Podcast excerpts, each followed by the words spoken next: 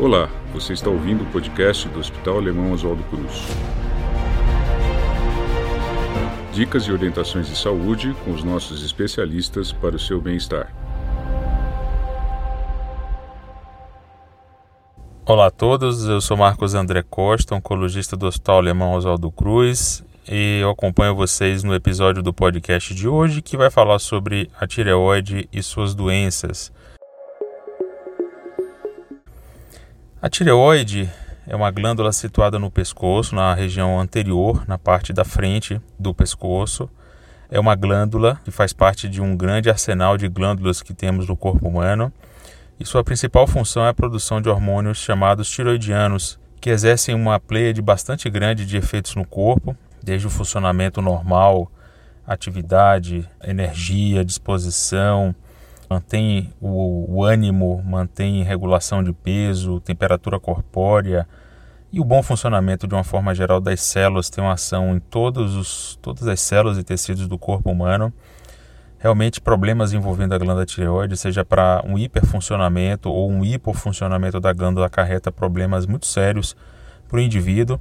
A gente vai discutir um pouquinho isso daqui a pouco, contextualizando do ponto de vista uh, de epidemiologia e problemas hoje dentro do Brasil, problemas relacionados a essa glândula, tópico mais crítico aí dentro de, de tireoide é, são os cânceres de tireoide. Né? É muito comum o hipotiroidismo, é muito comum o hipertiroidismo, são problemas realmente que afetam a vida dos indivíduos, mas realmente o câncer de tireoide é algo que assusta você tratar de uma neoplasia e como tal gera sempre aflição, apreensão no paciente. Então, uma vez diagnosticado esse paciente, que muitas vezes é assintomático, um achado incidental de exame pedido por um médico, um ginecologista, um mastologista, um clínico geral, um cardiologista, o que fazer a partir desse momento que se diagnostica um nódulo na, na glândula? Né? Esse é o achado mais comum, é a forma mais comum de detecção. Próximo passo é botar uma agulha, biopsiar, na boa parte dos casos, em outros só os nódulos ali já têm características de benignidade, então não é necessário. Então é importante que o, sempre um endocrinologista, o cirurgião de cabeça e pescoço, o oncologista, maneje esses casos, porque existem vários critérios que levam o médico então a, a pedir a biópsia, né? a chamada PAF, PAF, que é a punção por agulha fina guiada por ultrassom, que é um exame fácil de baixa morbidade que dá, existe uma certeza bastante grande aí do diagnóstico.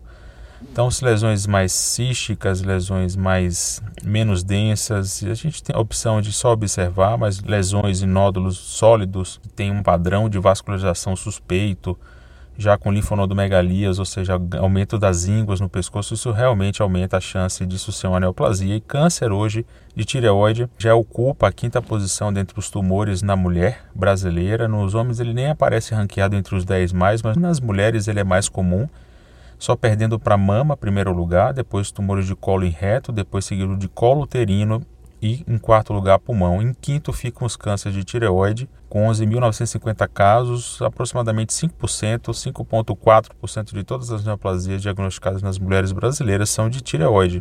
97, 98% das vezes esses tumores são curáveis, uma taxa bastante alta. Então, uma vez diagnosticando um câncer de tireoide, importante manter a calma, estamos diante de um tumor com alta chance de cura. Então é preciso ter um bom encaminhamento, um bom acompanhamento para um profissional especializado a partir desse momento. O que, que a gente observa de outros problemas da tireoide, além de câncer, que é o que mais assusta, como eu falei? São os funcionamentos anormais da glândula, que pode ser hiper ou hipotireoidismo.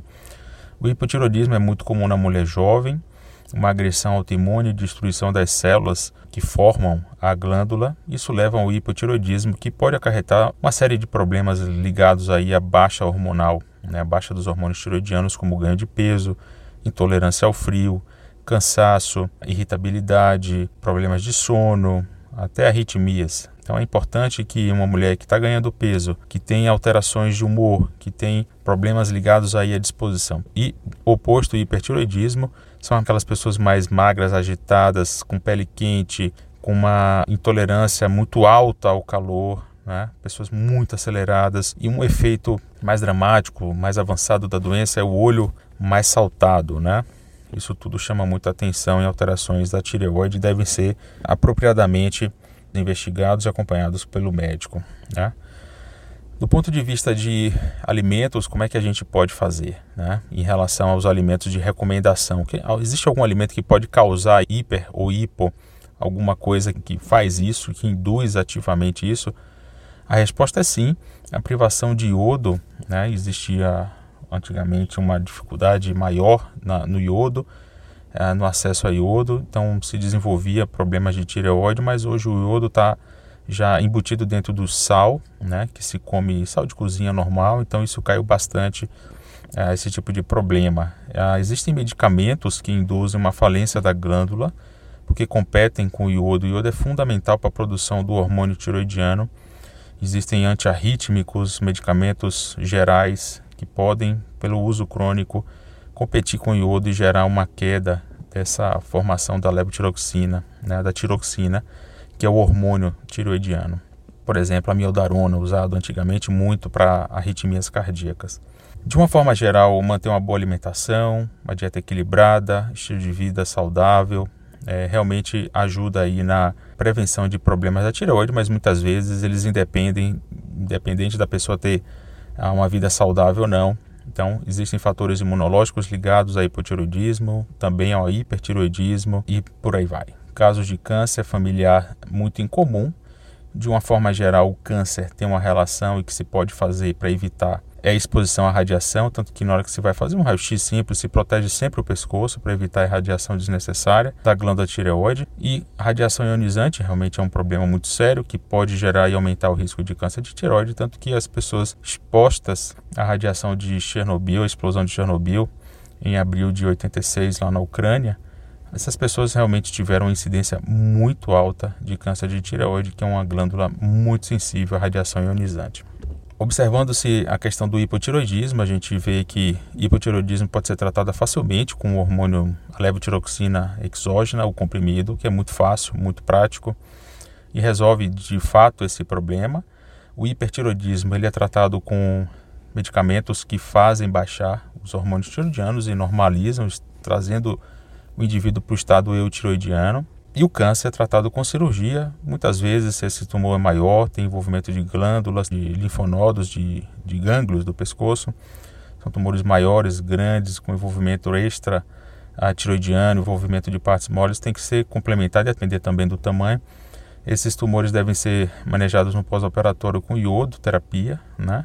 E para os casos avançados, metastáticos, que a gente está falando de uma situação muito rara, 1%, 2% dos casos, frente a um universo geral, só 1 a 2% metastatiza, realmente muito baixo do ponto de vista comparativo com outras neoplasias, como aquelas que eu citei anteriormente, como mama, cólon, colo uterino, pulmão, cuja incidência, a frequência de metástase à distância é muito maior. Então, uh, pra esses, mesmo para esses casos metastáticos, há terapia, há formas de tratar, é um caso, são casos de exceção, mas que dá e tem tratamento ativo, bastante ativos, uh, por sinal, no, nos dias de hoje. Então, resumidamente, nódulos em tireoide, o diagnóstico de tireoide ele é comum na mulher brasileira. São diagnósticos, uh, de uma forma geral, incidentais, diagnosticados por exames de rotina. Uma vez sendo diagnosticado, é possível fazer a tireoidectomia em caso de câncer. Problemas outros de tireoide, tanto hiper como hipo, também são comuns na mulher brasileira, principalmente mulheres jovens, elas têm bastante hipotireoidismo por fenômenos autoimunes. E aí a reposição se impõe, a reposição de hormônios como a levotiroxina em baixas doses, depois vai aumentando a depender da necessidade. É uma prática bastante comum ah, nos dias de hoje. Então, nodulações em pescoço, aumentos de, do pescoço, da formação, da anatomia do pescoço, percepção ao toque de nódulos no pescoço, de gânglios, de ínguas, de irregularidades, né, de dor ou dificuldade de deglutição, devem chamar atenção para problemas de tireoide, alteração da voz. Então, isso tudo deve motivar o indivíduo, o homem ou a mulher, a buscar seu médico, a fazer uma avaliação mais rápida possível, uma avaliação, uma pronta avaliação com seu médico, seja um clínico geral, gineco, um médico de confiança. Né? De uma forma geral, esse tratamento para os cânceres de tireoide é muito bem sucedido, é muito bem é muito possível nos dias de hoje e a gente tem muitas opções de tratamento para esses pacientes, mesmo no cenário mais avançado. Muito bem, meus amigos, esse foi o episódio de hoje do podcast do Hospital Alemão Oswaldo Cruz. Eu gostaria de agradecer a presença de todos vocês aqui e convidar a seguir acompanhando os outros episódios do canal. Um forte abraço a todos e até a próxima. Acompanhe o nosso podcast e confira outras dicas para a sua saúde e bem-estar. Para mais informações, acesse hospitaloswaldocruz.org.br.